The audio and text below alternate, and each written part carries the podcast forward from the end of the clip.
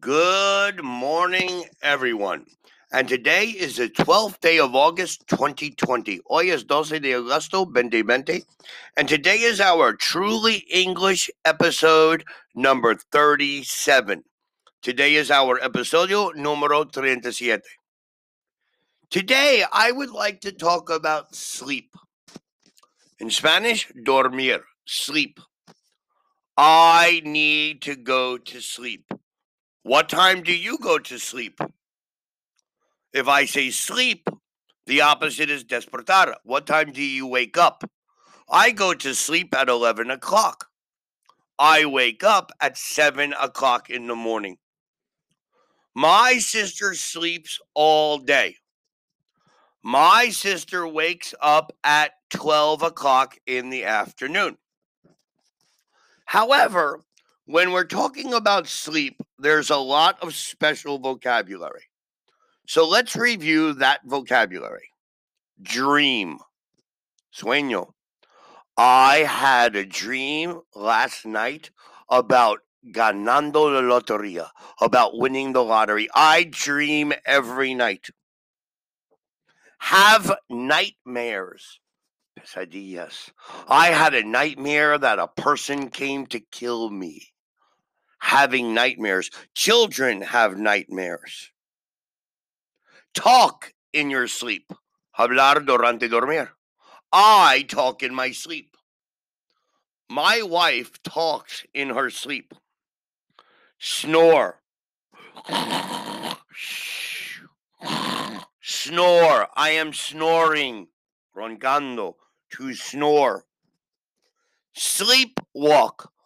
Sleepwalk, caminar durante dormir. Sleepwalk. How do you sleep? ¿Cómo tú dormir? Do you sleep on your back? Do you sleep on your side? Do you sleep on your front? Sleep on your back, dormir sobre tu espalda. Sleep on your side, dormir en tu lado. Sleep on your front, dormir sobre tu pecho. I sleep on my back. Have a nap. I take a nap every day. Yo tomar un siesta. Nap. N A P. I have a nap. Alarm clock. Despertador.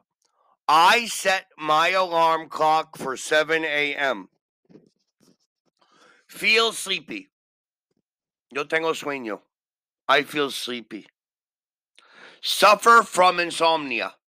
Sufre de insomnia. My family suffers from insomnia. Yawn.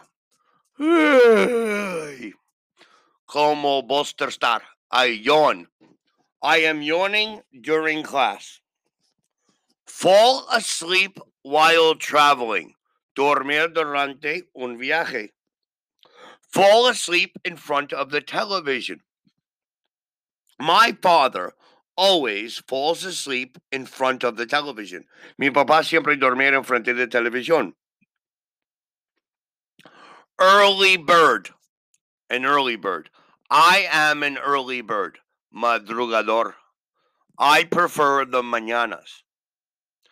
Night owl. Night owl.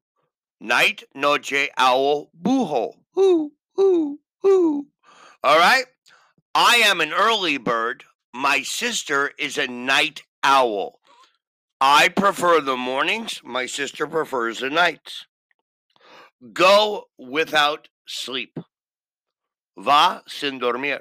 Normally in university or in the military, we go without sleep for many days because we're studying for exams or practicing. I sleep in a queen size bed. Some people sleep in a double bed. Lie in for the weekend. Lie in for the weekend. That is, no sale tu cama por the total fin. You lie in, acosar por the total fin. Lie in for the weekend. Last weekend it was raining and we lied in for the entire weekend. So we're talking about sleep. Now, according to a recent medical research, sleeping more than nine hours or less than six hours a night can shorten your life expectancy. Those who are likely to live longest are people who regularly get between seven and eight hours a night of sleep. A new survey of 1,000 adults found that few people understand the importance of sleeping.